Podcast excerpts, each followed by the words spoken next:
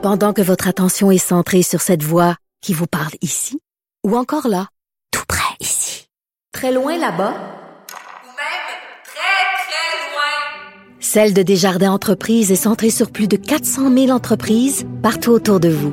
Depuis plus de 120 ans, nos équipes dédiées accompagnent les entrepreneurs d'ici à chaque étape pour qu'ils puissent rester centrés sur ce qui compte, la croissance de leur entreprise.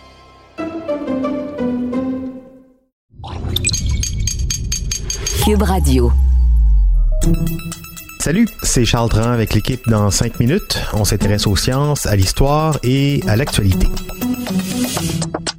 Aujourd'hui, on parle de sport et d'insectes. L'entraînement sous toutes ses formes, c'est bon pour le corps, mais il n'y a pas que les humains qui s'entraînent et qui en profitent. Les insectes aussi. Et les effets de l'activité physique sur les insectes peuvent nous en apprendre beaucoup sur notre propre façon de pratiquer et de nous développer avec le sport. Voici Élise Jeté. Saviez-vous que les mouches à fruits sont vraiment en forme et en étudiant leur manière de faire de l'activité physique, les scientifiques en apprennent de plus en plus sur notre manière à nous, en tant qu'humains, de devenir plus en forme? Il existe aussi un minuscule ver qui mesure 1 mm et qui s'appelle Cenorhabditis elegans. C'est véritablement le roi des sportifs pour les chercheurs. En fait, puisque son corps est transparent, ça permet aux scientifiques de voir les effets physiques de l'activité pendant qu'il est en action. Si on revient à la biologie de la mouche à fruits, vous devez vous dire qu'on est pas mal loin de ressembler à une mouche à fruits. Par contre, elle a cette même tendance que nous à être en meilleure santé lorsqu'elle est active. Pour les scientifiques, les mouches à fruits, ça ne coûte pas cher, c'est facile à conserver et ça se reproduit rapidement. Ça fait plus d'un siècle qu'on l'étudie parce qu'elle est vraiment facile à étudier. Mais étudier l'activité des insectes, ce n'est pas simple. On ne peut pas juste mettre une larve devant une vidéo de Zumba et regarder la nature faire son œuvre.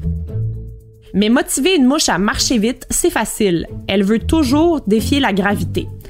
Si on la met dans un flacon en plastique avec un bouchon en coton, on peut la faire tomber au fond avec une pichenote et attendre qu'elle remonte. Puis on recommence jusqu'à ce qu'elle ait fait l'équivalent d'un marathon. Au Michigan, le chercheur Robert Wessels et son équipe ont construit une petite machine qui soulève les flacons de mouche à fruits et les secoue pour faire le travail à la place de l'humain. Durant leur recherche sur les mouches à fruits, ils les ont fait courir entre 1h30 et 2h30 par jour. C'est donc l'équivalent de faire courir un humain de 5 à 10 heures par semaine. Ce n'est rien d'extrême, mais ça suffit à déceler certaines choses qui sont communes aux efforts des insectes et des humains. Ils ont entre autres découvert que l'octopamine, un neurotransmetteur qui a des bienfaits sur le métabolisme, est davantage produit par les mouches à fruits mâles que femelles. À partir de cette découverte-là, ils ont fait d'autres tests et ils ont réalisé qu'en augmentant artificiellement les niveaux d'octopamine chez les mouches sédentaires, ça donnait des avantages métaboliques semblables à ceux des mouches sportives. Les humains ont eux aussi une molécule comme celle-là, elle s'appelle la noradrénaline et les chercheurs ont fait une étude préliminaire dans laquelle ils simulent des exercices en réalité virtuelle pour essayer de tromper le cerveau des volontaires et produire la noradrénaline sans le sport. Les résultats ont été mitigés, seules quelques personnes ont répondu positivement au traitement, mais la recherche n'est pas terminée.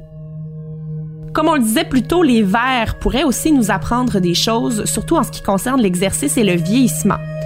Le petit ver transparent dont on parlait tout à l'heure, le Cenorhabditis élégant, ne vit que trois semaines, environ la moitié de la durée de vie des mouches à fruits.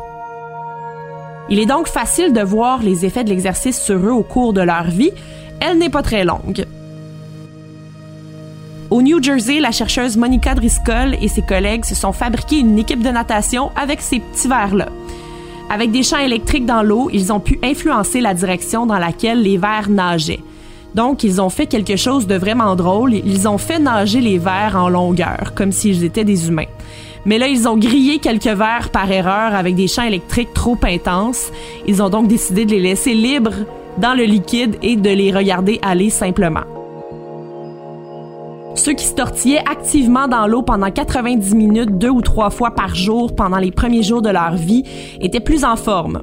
Ils rampaient plus rapidement et ils ont eu des muscles plus sains toute leur vie. Leur cerveau et leur intestin vieillissaient aussi en santé.